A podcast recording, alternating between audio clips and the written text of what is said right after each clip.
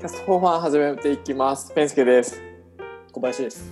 えっと今回はえっとゲストの方に来ていただいています。えっとなんてそういえばなんて名前で呼べばいいですか？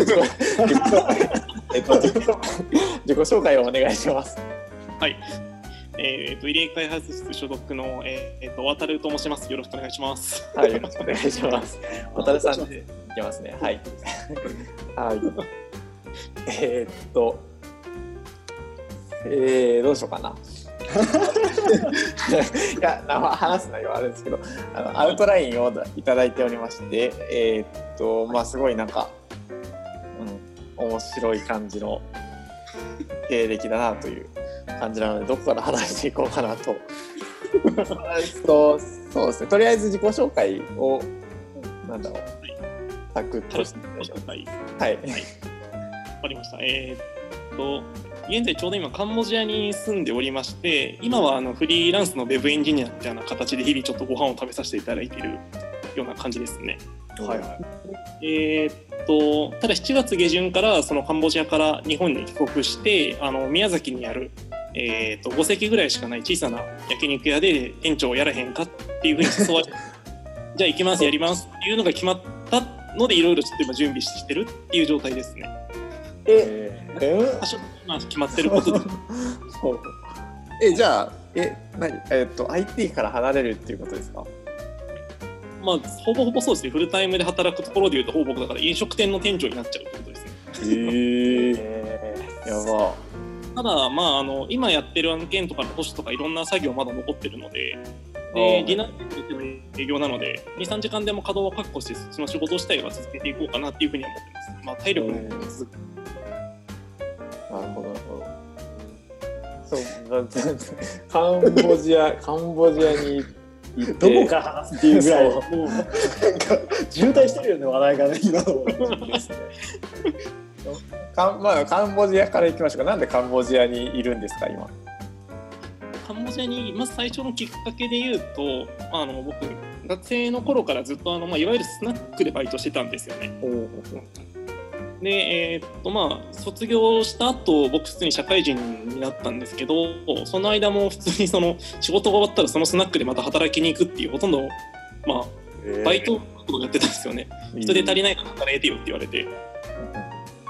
でまあそんな感じで2年半ぐらい、まあ、あの社会人と並行してそのスナックの DM もずっとちょこちょこやってたんですけどで、まあ、その2年半やってる時にその転職考えてるんですよねみたいな感じのを店で僕話してたんですよねで話してた時にそのスナックの担当の税理士の方がその結構東南アジアにその時時期すごい興味を持っていて何かしらビジネスをちょっと始めたいなっていう熱があったんですよその方に。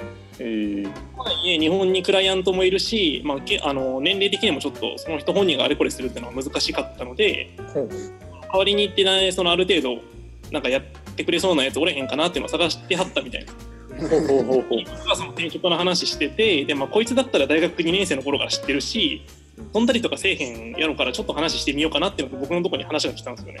えカンボジアでー、考えてるんだけどどうやって言われて僕はその時はカンボジアってどこやろう？と思ってまあまあ。あの海外に興味あったわけでは全くなかったんですよ。その時普通にウェブ系の転職しようと考えてておうでまあとりあえず、まあ、せっかく話聞けたならとりあえず一回カンボジアに旅行か視察かで行ってみようかっつって行って。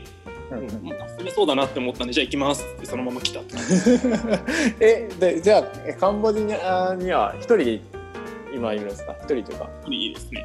えー、最初その方はい。その人と一緒に仕事をしにその二人でたわけではない。わけではなくてそのその方があの税理士っつってもいろんなその担当っていうかその専門分野がいろいろあるんですねその相続に強かったりとかうんあの企業に強かったりとかいろんなのがあるんですけどその方があの飲食関連で結構そのいろんなコネとかノウハウがあった方なんですよね。えカンボジアっていうか、まあ、プノンペンでその飲食店の開業とかいろんなそういう意味でビジネス始めたら面白いんちゃうかなっていうのがあったんです。ー、えー、そのまず現場でやる人がいないと話にならないからっていうところで僕最初そのイタリアンレストランで働いてたんですよ最初は。なるほどね。多彩ですね。なんかで働いてる時にその知り合った人がそのウェブサイトを直す探してるんやけどお前元プログラマーだったらできるんじゃないのって言われてからの延長で結局今ほとんどウェブエンジニアみたいになってる感じです。えカンボジアへはじゃあ何何の授業で行ったんですか？最初はとりあえず飲食畑で何かっていうそのそんなにがっつり決めてないむしろへえそれそれで一人でよくなんかえどうどういう一人で授業をじゃあなんか何するかも決まってなく行ったんですよね。そんな感じです。まあ言ってしまったら起業みたいなもんですよね。起業にしに行く何かを探しに行ったぐらいの、まあ、その大まかな方向性とはしては飲食とかっていうのがあったんですけど大問題見てみるとそのバコバコできてバコバコ潰れてるっていうのが現状っていうのが分かったんですよね。はいはいはい。結構その開業するのは結構簡単でそれこそ数百万とかあればそのお店もすぐできちゃうんですけどこういろんなところのコストとかその人の問題とかいろんなことがあって意外と残ってるのがもう結局すごいお金持ってるとこだけみたいな状態だったんですよ。いざ。だから開業のコンサルでお金めちゃくちゃ稼いでる人はいるけどその実際レストランで働いてる人はそんな儲かってないっていうのがすごい多くて。ああ、なるほどね。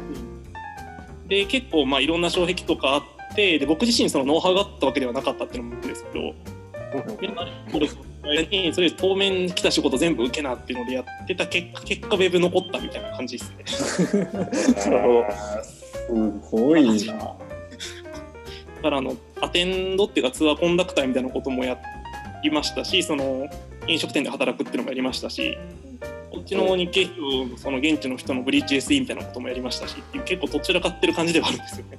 ええーどうどうやって開拓していったんですか？なんかそれはなんかコネクションがあったからってことですか？その税理士さんの。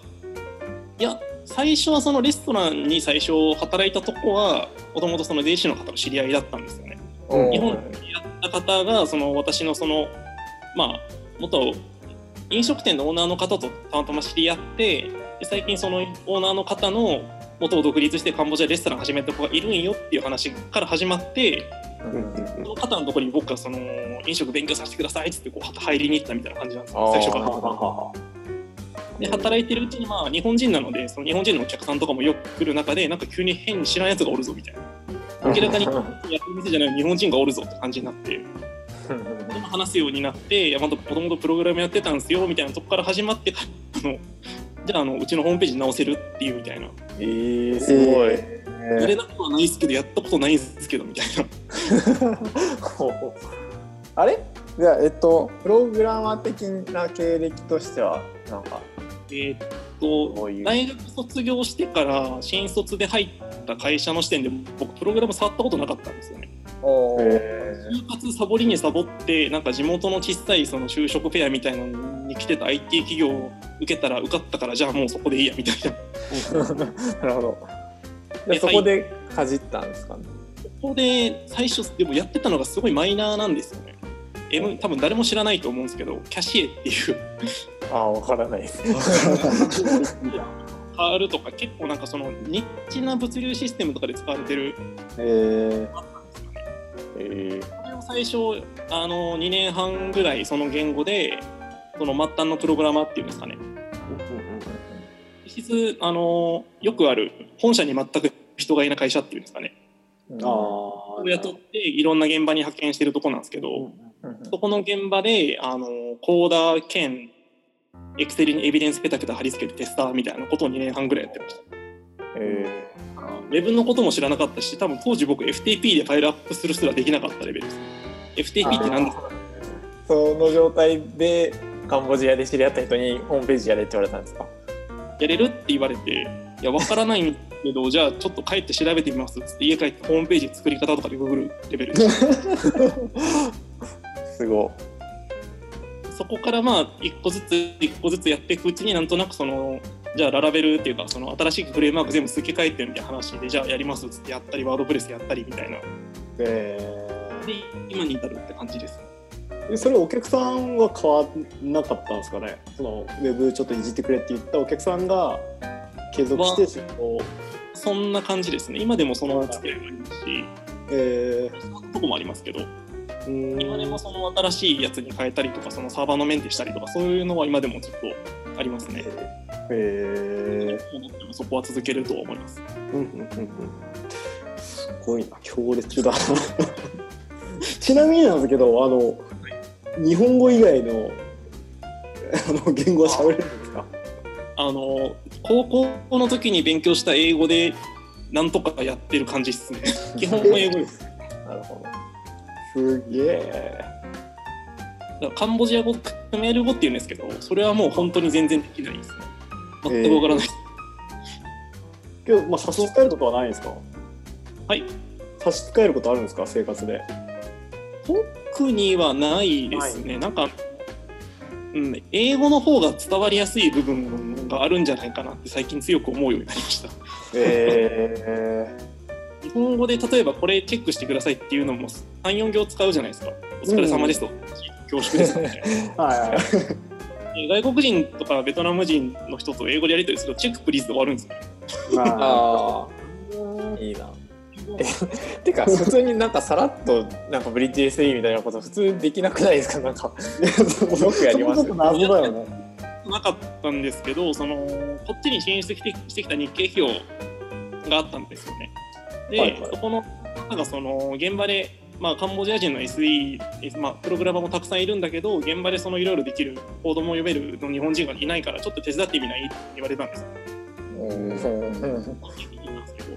コードは書けるその辺わからないんですけど、まあ、とりあえずじゃあやってみますっつって入って、その日本語で上がってきた使用書を翻訳して、そのエンジニアに話しつけたりとか、会議に参加ラベルだったらこういうふうにやったらいいですかねみたいなのを決めて、またそのこっちの人にコーディングやってもらったりとか。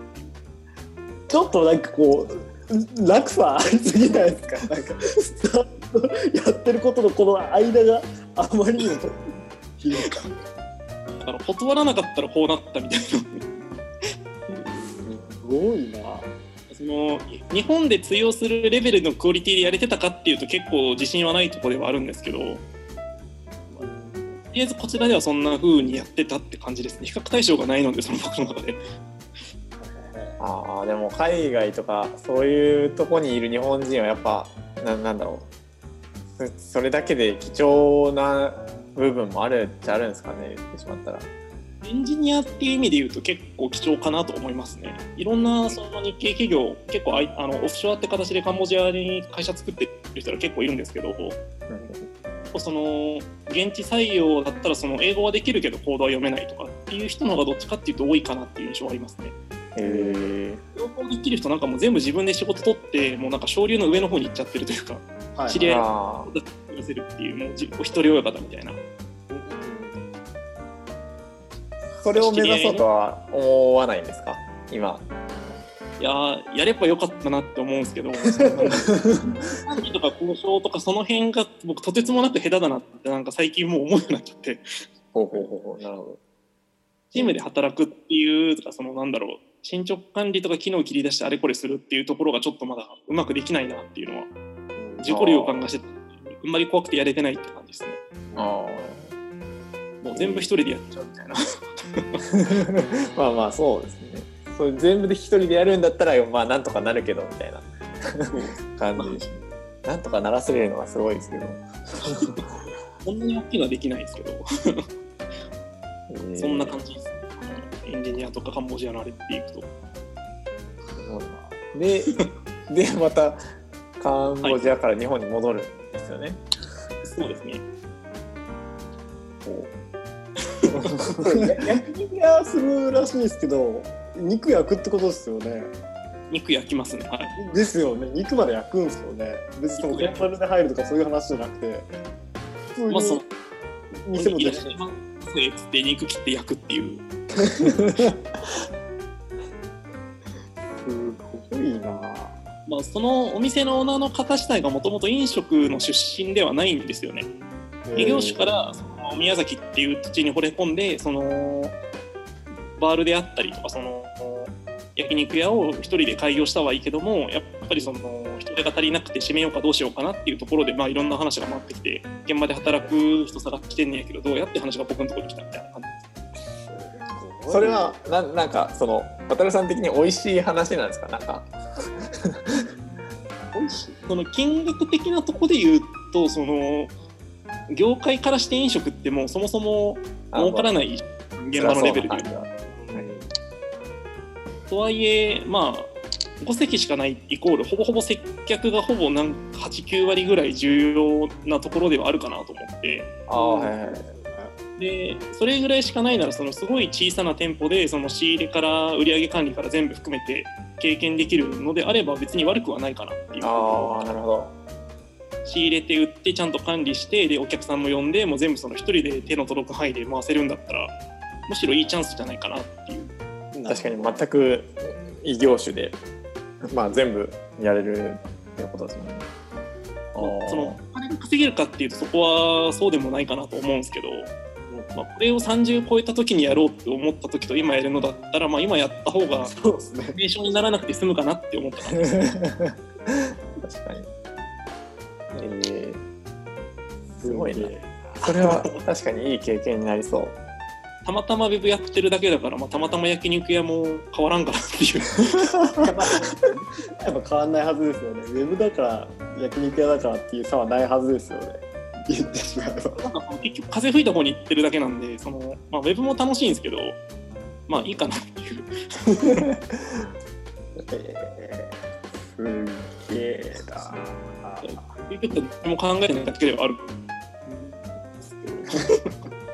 だから僕多分入江開発室の中でぶっちぎりに稼いでない自信はあります、ね、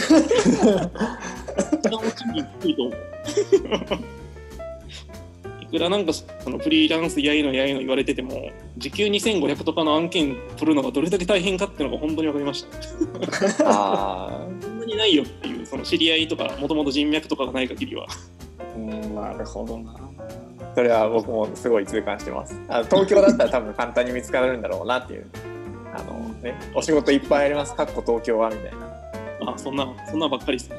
うん。ですけど結局来る案件カンボジア在住って書いてるのに月1ナンバーで勤務ですとか東京勤務ですとか。ドラえもんっても結構厳しい厳しいですよ そうですねそれはめっちゃわかります。はい。なるほどね。えーまあ的にはいい仕事だと思います原価かからないし。ああそうですね。なんかねでもミスってミスって発注するとかもないですもんねなんかね。あんまりないですね。別に腐らないし仕入れもないし。うんうん。いろんなビジネス書で言われてるそのなんか在庫なしのやつがいいよって言われてるのは確かにそうだなっていう。うんうんえーなんか今後今後はどうしていくんですか？そのもし焼肉屋じゃあ焼肉屋が、なんだろう、はい。ごめんやっぱなしでって言われたらどうするんですか？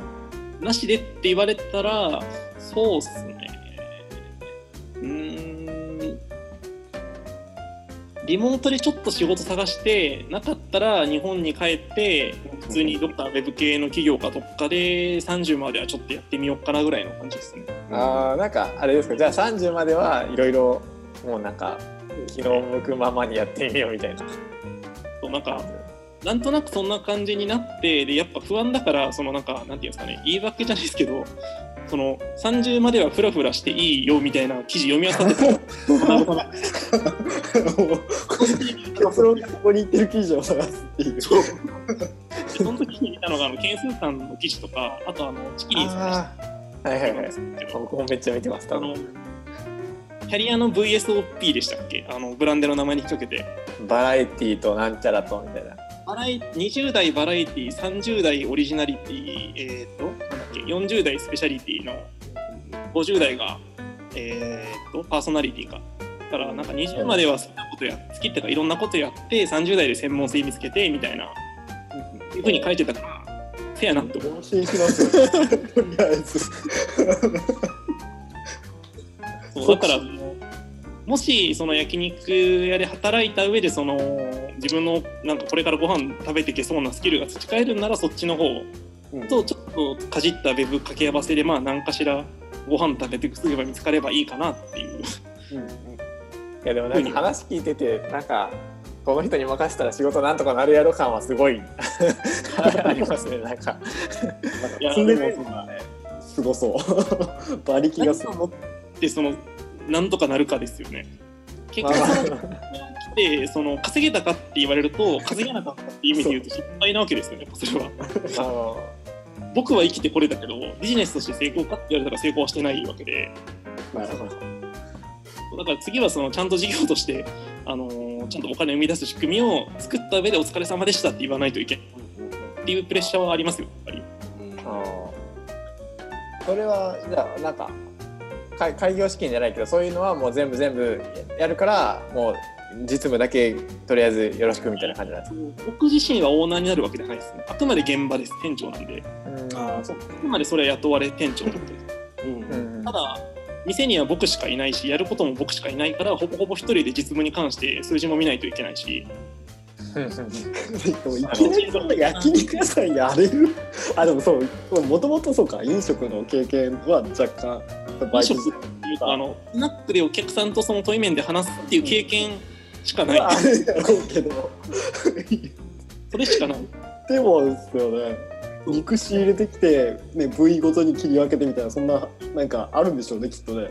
そうだからなんか肉はカット済みだよとかなんかそのもともとまあ お店やってる人がその飲食畑の人じゃないからある意味そこは簡略化されてる部分もあるみたいな。んですねなるほなるほど。ただまあなんかあの1個の店舗回すのにこれ以上ミニマムの単位ないだろうなっていうのもあって。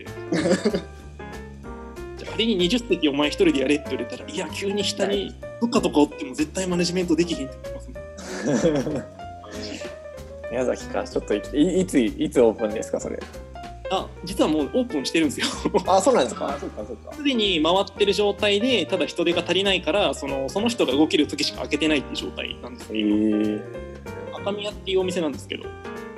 なんか一回堀山かなんかにも出たらしいですね、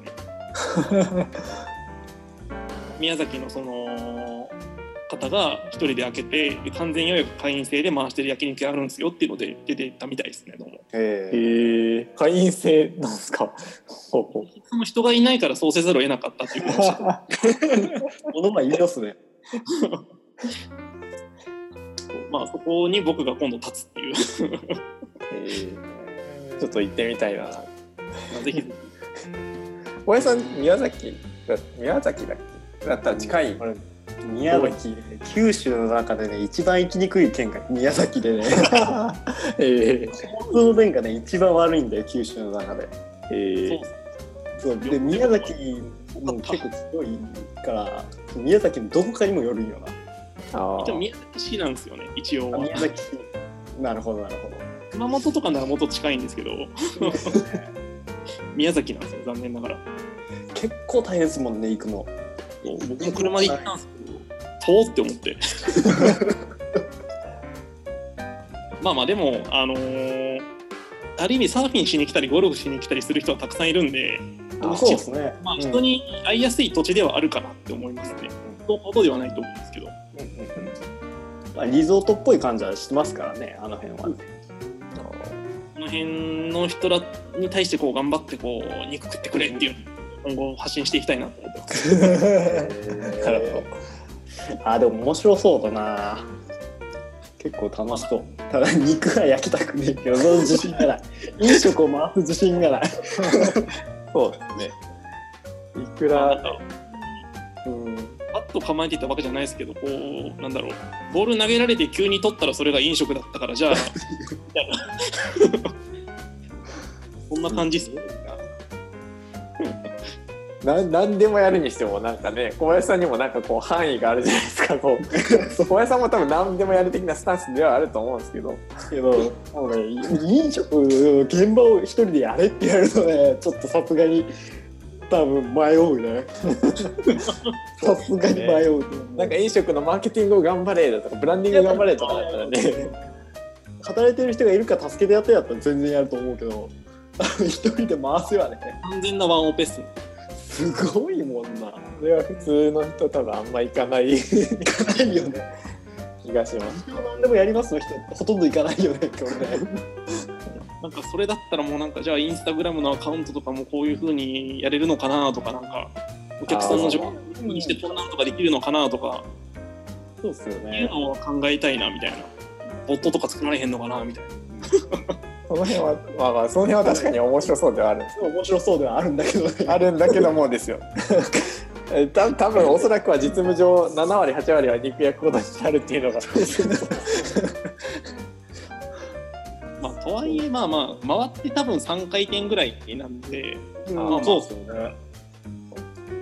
どあの体力上そのランチ、まあ、場所からちょっとランチやってても仕方がないのがあるんでもうランあの決め打ちでやっちゃおうっていうふうにまあ一応、まあ、その方で話は進んでるんですけど。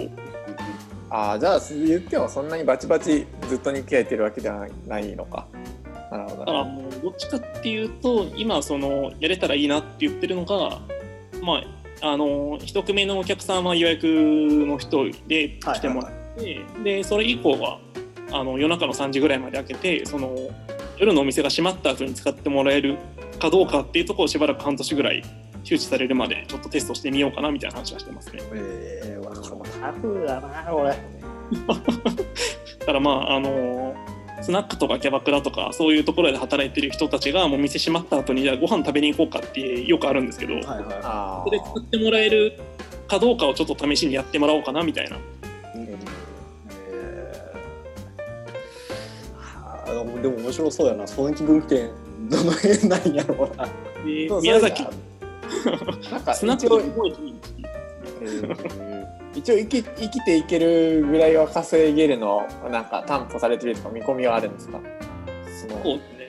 実質だってカンボジアで僕12、3万くらいで暮らしてるんですけど、鳴らすともう少ないかもしれないんですけど、だから基準がそこに来てるから、まあまあまあ確かに。日本に戻ってもまあまあええかなっていうお金ないのはまあそうだし。でもカンボジアと日本の物価じゃやっぱ違うじゃないですか宮崎はどうなのかわかんないですけど。ただ多分宮崎よりはプノンペンの方が物価っていうか生活にかかるコストは高いと思ってます。ああそうなんですかあーそうあの生活のあれにもよるんですけど結局その僕らって日本で住んで日本人として育ってきたんで日本人が満足するクオリティのものを買おうと思うと正直日本より全部高いんですよねカンボジアっああそれは。なるほど。なるほど。なそれは僕もフィリピンでありました。て合わせるんだったらそれこそ朝ごはんとか1ドルとかで済むわけですよ。うんうんうん。日本人が食べたいものを食べると当然その5ドルとか6ドルとか下手して10ドルぐらいまでお金で上がっちゃうので。だからいやえーそんなに安く済まないっていうやっぱ。えー。カンボジアはその、まそうか。宮崎に行けばまあ普通に、まあ今以下はないだろうっていうその暮らしてる。もともとそんなお金使う趣味を持ってないんで。いいな僕もちょっと結婚してなかったらそんな感じでちょっと生きてみたかった。ちょっと。結婚してないのがまあそうですよね。今のところまだ僕一人の人生っていうところで住んでるんでそれがなかったらこんな無責任なことできないですね。いやそれは本当に本当にそれはいいなと思います。僕も今今なんかフラッとしてますけどフラッとしてたらちょっと海外とかなんか行きたい気分ですもんちょっと。さすがに、ね、行けないです すごいね。でカンボジアは好きなんですか？どうなんですか？そうでもないですか？もうこだわりないんですか？なんか住むにはいい場所だなっていう判断って感じですよね。へカンボジアって結構そのなんていうんですかイメージで言うとそのその国のことが好きで応援したくて住んだりっていう人とかがどっちかっていうと多数だと思うんですけどえ僕はもうなんか飯がうまい国だなっていう印象ですね。へえそうなんだ。全般だからタイだと甘かったり酸っぱかったり辛かったりで結構日本人食えないもの多いんですよね。うんうんうんベトナムも結構そういう感じで。うんでカンボジアは意外とそれがマイルドになってるんですよね。へえそうなんだ。好みの味になってるっていう。へえだから僕カンボジア好きですね。ご飯が美味しい。まあ、こうあの洪水あったりその治安が悪かったりはありますけど引きこもってたら関係ないので。まあまあ海外行ったらいいですね。家から出ないから生活管理は変わんないですだから。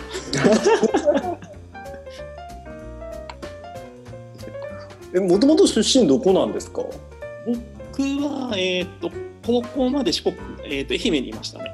へえその後大阪に住みながら、えー、と神戸の方の大学に行ってたって感じですねえ大阪兵庫行き来みたいなだから友達と飲む時は大体三宮だったりとか。おおあらペンちゃん同級生かもしれない。ねいや同級生ではない。めっちゃ地元です。すれ違ってたりとかはするかもしれないですよ。もしかしたら。どこかで。こうおお確かに。あ僕も神戸の大学です。はい。三宮かの辺でたまに埋められるみたいな感じの生活でした、えー特に何もするわけでもなくひたすらゲームだけしてたら大学終わっちゃったみたいな感じ。すげえな。えもう宮崎に行くのは抵抗ないんですか？まあなんか住む場所どこでもいいかなっていう。まあえにまあなんかカンボジアもまあカンボジアはどうって言われたから来ただけなので宮崎どうって言ったらもう距離的な心理的な壁相当薄いっすよね。ーまあまあ。まあ確かにえ。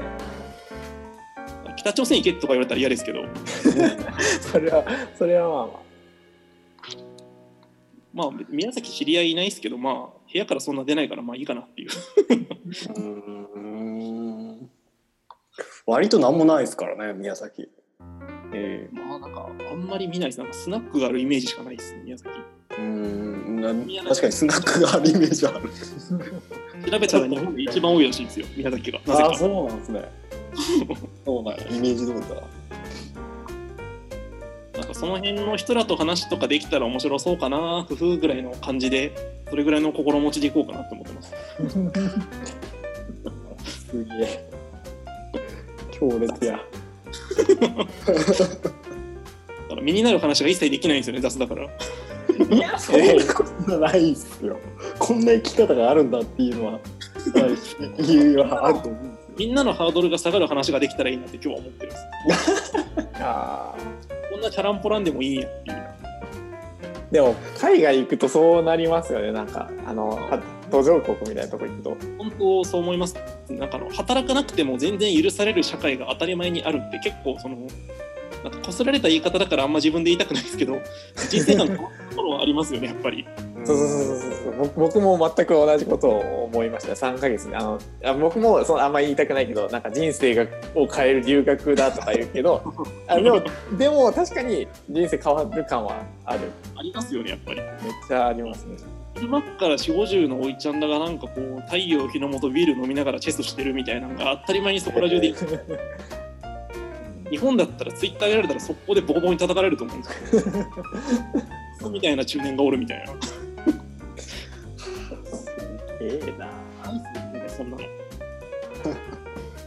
自殺もそんなに、まあ、ほないことはないんですけど悲観してその自自ら死を選ぶっていう人はまあほとんどないですね。大体その色恋絡みだけですこちらと。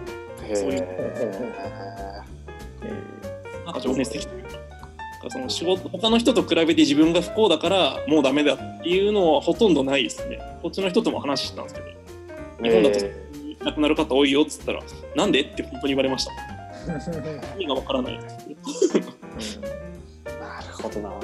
そうだよなっていう仕事しなくても裏の川で魚取って庭になってるマンゴー思いで食ってりゃ死なない世界だったらそりゃそうだよな。うそれはいいな。んなるほど。本当にその世界だからもうなんか就活で悩んでたなまあそんな悩んでなかったんですけど僕。決めだからその就活決まらなくてすごいその病んだりとかその自分の元の生活捨てるぐらいまでひどい思いする必要もなんか確かにアホらしいなっていうふうに思うようにはなりましたあーちょっとめっちゃ今海外行きたくなってる。すごい。僕今、まあ、ふわふわ状態なんで本当に。日本側のそのなんかコーヒー牛乳みたいみたいな色した川の床でビール飲むのもいいですよ 決して綺麗ではないですけどいいな。いいな、まあ、悩んでる人がいたらぜひカンボジアに、1年ぐらい人生無駄遣いしても全然いいと思うんです。うん。まだ。そうですね。死なないんで大丈夫です。ち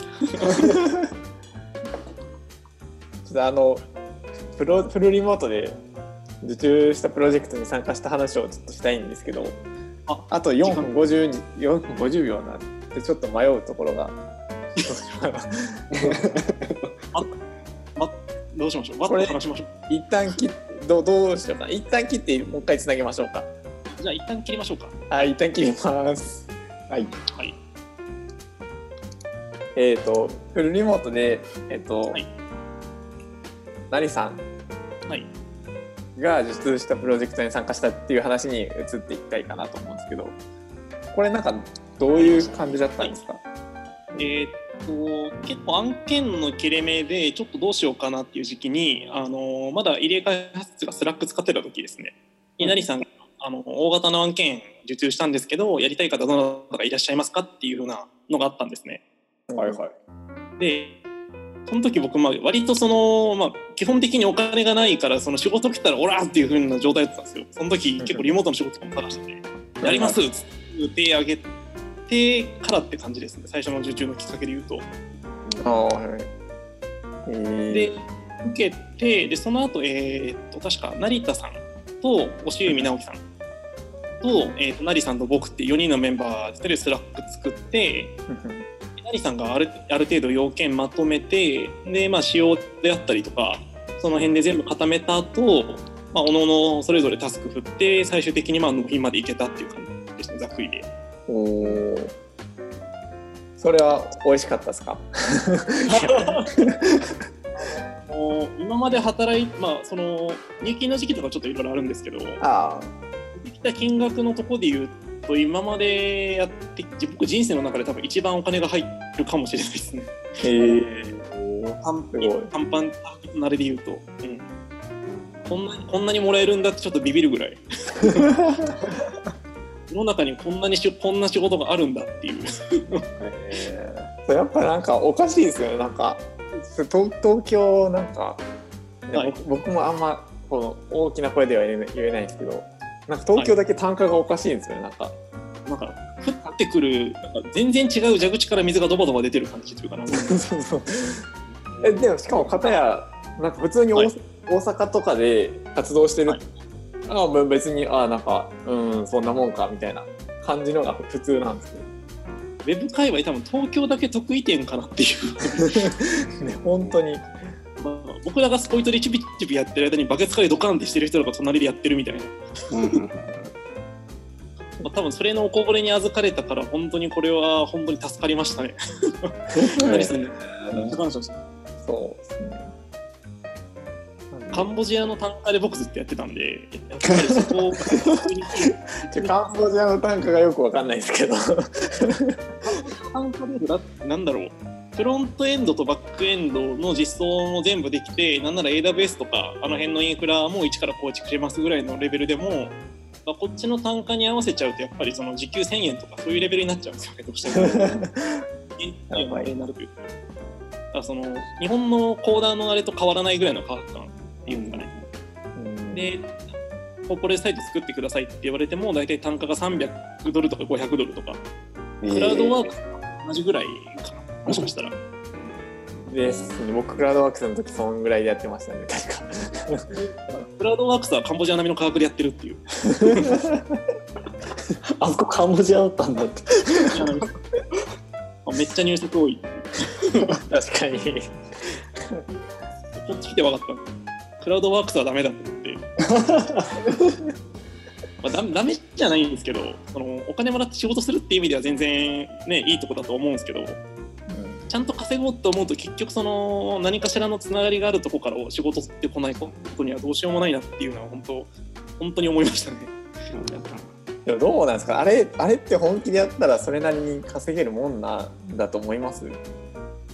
あのなんか仕組みっていうかなんかもうテンプレート全部作っちゃってでもある程度そのカスタマイズするっていうそのなんですかねオートメーションじゃないですけど、仕組みが作れてかつレース早かったりとかっていう人だったら多分稼げると思うんですよ。ああですよね僕もなんかただお客さんの言うこと聞かないってい う。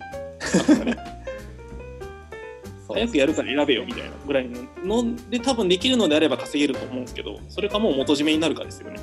はいはい。自分が営業してそのクラウドワークスの人らにやってもらうっていう。あ最悪その人らが飛んでも自分ができる。あの自分がもうケツ吹けるぐらいの案件を取ってやるっていうのが多分あそこで稼ぐ方法じゃないかなっていうふうに思いますやっぱり。うん。そうそう。元締めになれたらね元締めになれたら全然苦労はしないですけどね。営業ができればなんですよねそれも。結局仕事取ってくる人が最強なんで。そうですね本当に。一番お金があるのはその人だけだって本当に。結局仕事を選べない人が一番しんどい思いするじゃないですかやっぱりお仕事って。うん。仕事取ってくる人がいてでまあうん、そこでやっぱパワーバランスになるとやっぱりその一番下の人たちがやっぱり辛いとこだと思うのでお金稼ぎたいならやっぱその上の昇流になるのがやっぱその自然な流れなんだろうなって最近思いますね。渡るさんできそうじゃないですかそういうの。なんかそれっぽいこと言うんですけどそのじゃあもっと詰めた話になると僕すごい適当になっちゃうんで。ほうほうほうなんだろう。調整してくれる人がいるのうん。まあでも今後ちょっと課題って感じですそれは。うん。なんかすごい人と話すのもなんか苦手じゃなさそうですし、うん。なんかむしろそういう方が向いてそうというか。あーこの間の多分何回かのちょっと回忘れちゃったんですけどそのキャスト4ファンの中で多分小林さんが、うんあの仕事の方がまだ楽だよっておっしゃってたことが多分あると思うんですよね。うん。ありますね。僕逆で雑談の方が楽なんですよ僕。あ雑談ができない。えー、そうっすね。どうなんでしょうね。そのお客さんと話してて例えばその自分が不幸にならないためにその自営のために交渉って必要じゃないですかやっぱり金の問題とか納期の問題とかいろいろあると思うんですけどまあええかなっていうふうに僕なっちゃうんで結構それでるんでなるほど。本来もっとその広い目で見てその自分が損しないように立ち回ったりとか交渉したりとか仲いいけどここからここまではちゃんと線決めてそれは違いますよねって言ったりとかが僕結構苦手なんですよ。あーなるほど。それが商談じゃないですかやっぱり。あーそうっすね。しかも結構そのパターンのクリエイター寄りの人、エンジニアとかクリエイター寄りの人多いんですよね。そこの交渉が苦手で優しいからどうしてもこうおせしさんのもう言いないというか 言った通りできないことはできないとかその費用的に難しいとかっていうのをそのちゃんと言えないっていうのがあるからやっぱその商談の場とかすごい苦手ですねやっぱり。え優しい人も多いからっすね。か悪者になれないっていうか下手になんか相手のことをなんか自分のことは結構無視しちゃうみたいな。うんうんうんー、うん。多分 IT 業界でも結構上の昇流にいる人たちはその辺ドライなんですよねやっぱり。うん。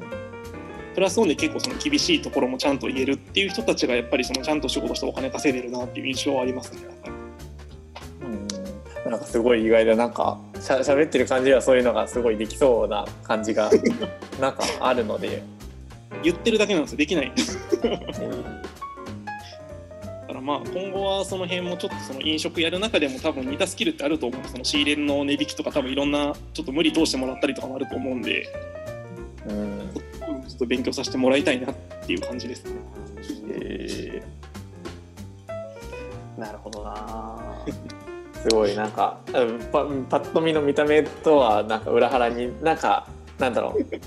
あなあ僕か勝手なあれで申し訳ないです。すごいシンパシーを感じるというか。す すごいなんだろうな。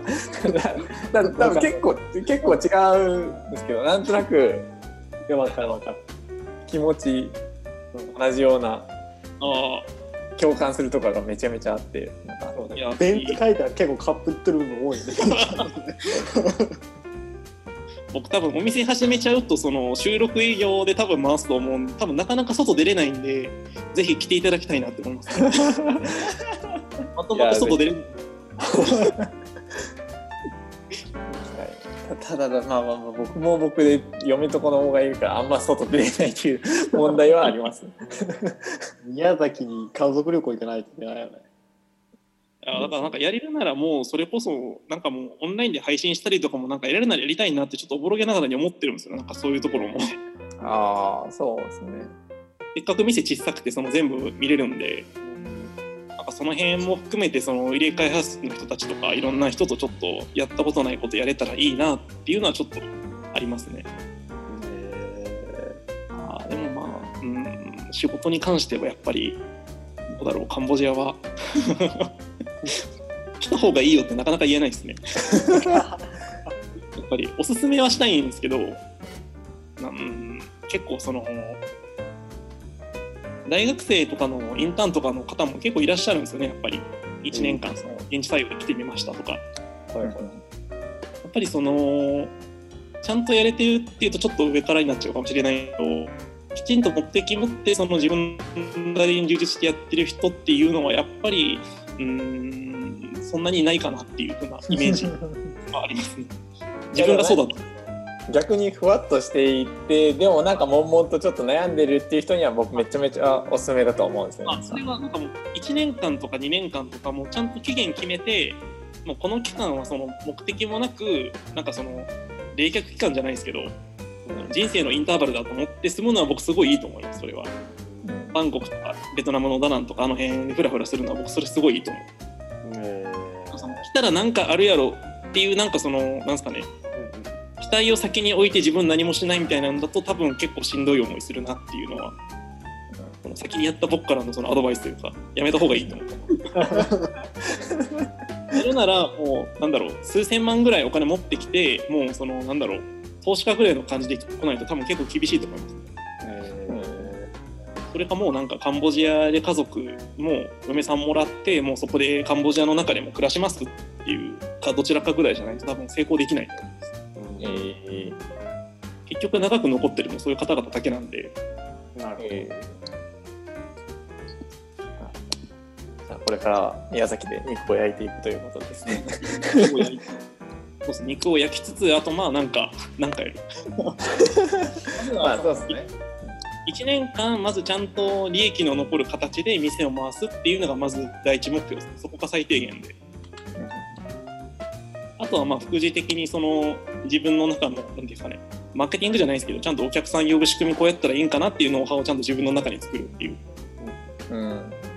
であとはそれ再現できるようになればそれでご飯食べれるんちゃうかなっていうあそうですねですよね。サイト作ってアカウントも用意してじゃあこの数字こう見てこうしてみたいなのを人にちゃんと説明できるんならそれ一個のスキルだと思うんで。いいとこまでできたらなっていう確かにオフラインでなんかあるのめっちゃ羨ましいというか。僕 僕もそういうことをしたいけどオフラインでなんかやるのは億劫だからできないっていうのがあるんですけど確かになんかこう一人でこうなんか数字を伸ばして実績を作ればなんか今後に生きるだろうなって思う。で結構いろんな人がその会社とかいろんな組織離れてノードとかツイッターとかで結構そういうの共有した人がもう一つの武器になってるじゃないですか。やっぱり人によってはツイッター、ユー YouTube とかで言ってたりとかしてはいはい。その波に乗りたいなって思いながら。知らないあんまり来るぐらい。大して大波でもないかもしれないですけど、まあまあまあ。まあ まあ、最悪ダメだったらウェブがあるじゃんっていうなんか開き直りは多少あるんで20万ぐらいなら雇ってくれるとこ1個ぐらいあるじゃろっていう。いや東京本当に東京行ったらもう何とでもなります本当に。これはマジで。なんかどっか生活コスト安いとこどっかにちょっと住ませてくださいっつって住ませてもらって、まあ、お金貯めてってやればまあなんとか死ぬことはないだろうっていういやでもほん本当にこれ俺だけは思うんですけど多分東京でなんかめっちゃ狭いところに住んでもはいう片っ端から営業していったら割と割とリッチな暮らしリッチな暮らしというか あのこんな技術力でこんなもらえんのっていうぐらいもらえます。最後ワードプレス結構悪いこと言われますけど多分ワードプレスとその自分の足で使って営業力あれば多分全然30万とか40万ぐらいまで余裕でいけると思いますででで別にその東京に行くとしかもなおかつ多分あの自分で足で行かなくてもエージェントさんにお願いしますって言うと行けちゃう気がするんですよ多分。いや全然あると思います。あの予算が違いますもんね。だって送料も会社の数も違うし。うん。本当におかしい東京。あー最強なのは多分地方に住んでリモートでやってで東京とがっつり東京の人から仕事もらうっていうのは多分最強のスタイルかなエンジニアとしては。そうですね。最強なんでそれを僕は目指していきます。東京に営業できるぐらい影響力がないとって感じですねやっぱりそれだと。そうですね。営業が一番と本当はやっぱあのでっかい企業で東京で23年ぐらい働いてコネクションめっちゃ作りまくって地方に飛ぶっていうのが一番安泰なんですけどね僕知ってる人がもう完全にそのパターンでカンボジア来てる人もいますね。ええ。みんなが知っってるそのメディア系の会社ですよね。のゲーム事業部に行ってで、まあ、それこそ何億っていう金額動かしてマネージャーやっててうん。でその時にまあそのいろんな人材系とかあのもう各方面にもうコネ作りまくった状態で別会社に行ってそのみたいな。で、まあ、その後一人でこっちに来てもうあの日本からの発注でその何千万みたいな金額で仕事を受けてカンボジアの人たちにやってもらってみたいなんでもう完全にへプロジェクト一発でもう1年間会社回せるみたいな。えやばすごいなやってる人はいますねやっぱり多分それ僕らとその年変わらないんですよそれが。あ27、8とかそれぐらいですね。30もいってないぐらいの人がそれやってて。で、その人ももともとそんなんかもうそこ見越してやってたとこがあるっていうのは、まあ、本人おっしゃってたんですけど、ー。えその人に顔を打って後で発注受けたら金額でかいんで楽じゃないですかって言ってて、いや、言うのは簡単やけど、それすげえな。ー いやまあまあなんかねわかるんですけど多分理屈で言うとねできそうなんですけどなかなかねこの人がさらっとやってるから。だからまあ、多分最強はそのスタイルなんですけど、だから大きい会社行くっていうのはやっぱそういう意味でも強いですよね。そうですねフルートとか、まあ、あのいろんなとこ行ってる人いますけど、楽天とか。僕はもう大企業行ったことないので全然わからないんですけど。大した社会人経験しないまま急にカンボジア行っちゃったから、その辺のあれわからないですよね、僕。ああ僕も社会人になったことないのでわからない友人に何か言われたりとかなかったですか？その当時、その就活してる時に、そのフリーランスになるか、その社会人そのまま就職するかみたいな。あーそもそも友達がめっちゃ少なかったんで 仲いい友達少なその少ない中でも仲いい友達は結構まあまあそういうならそうなんだろうなぐらいの感じでした。ああですねうんそうですね、決めたんならそそっちの方がいいんだろうみたいな感じの。うん、すごいなーみたいな頑張れみたいなでもそんなんですね会社辞めるとき。そうですね。飲んでるときにカンボジア行こうと思ってんねんって言ったらはって言われて。う せやろ何しに行く俺もよくわからん。は？みたいな。でここの間その友達がカンボジア来てまたそのじゃあ今度宮崎でやるわっつったらまたはって言われて。まあそう考えてんのバカじゃないのって言われて、うん、俺もそう思うっつって。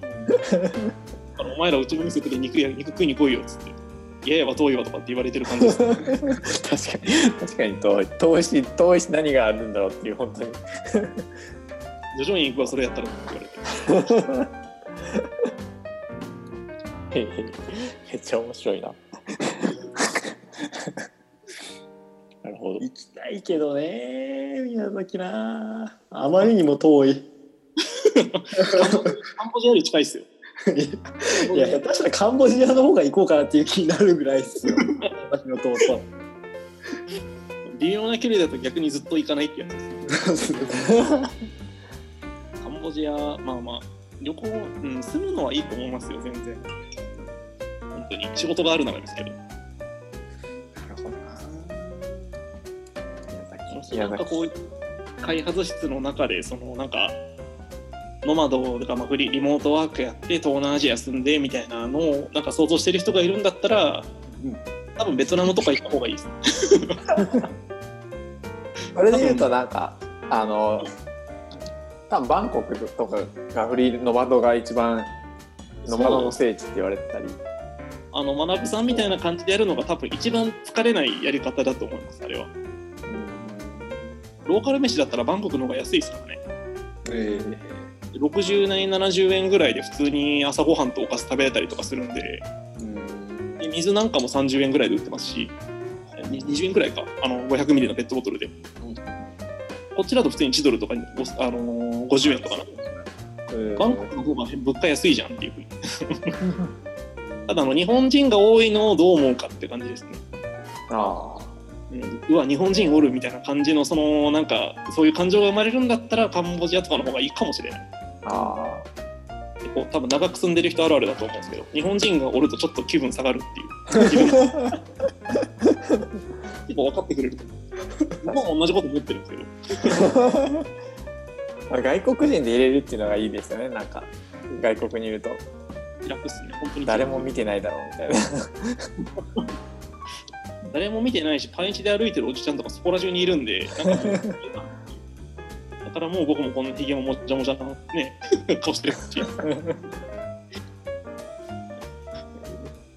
もしなんかその1、2年冷却期間を置くなら東南アジアは本当におすすめです。うんぜひ住んでみてほしい。そんな感じで締めましょうかねそろそろ はい一応話聞けるけどな。そうそうそう別になんかね多分一生楽しいの？一生よね。一生聞けるけどそれはまあ宮崎に行きましょうそうね。はいまあまあまだ何も始まってはないんですけど。ぜひぜひなんか小林さんと二人で行きます多分行きましょう。はい夜中3時まで開ける予定なんで。はいはい。で では今日は ありがとうございました。これにて締めます。はい、ありがとう。ございありがとうございました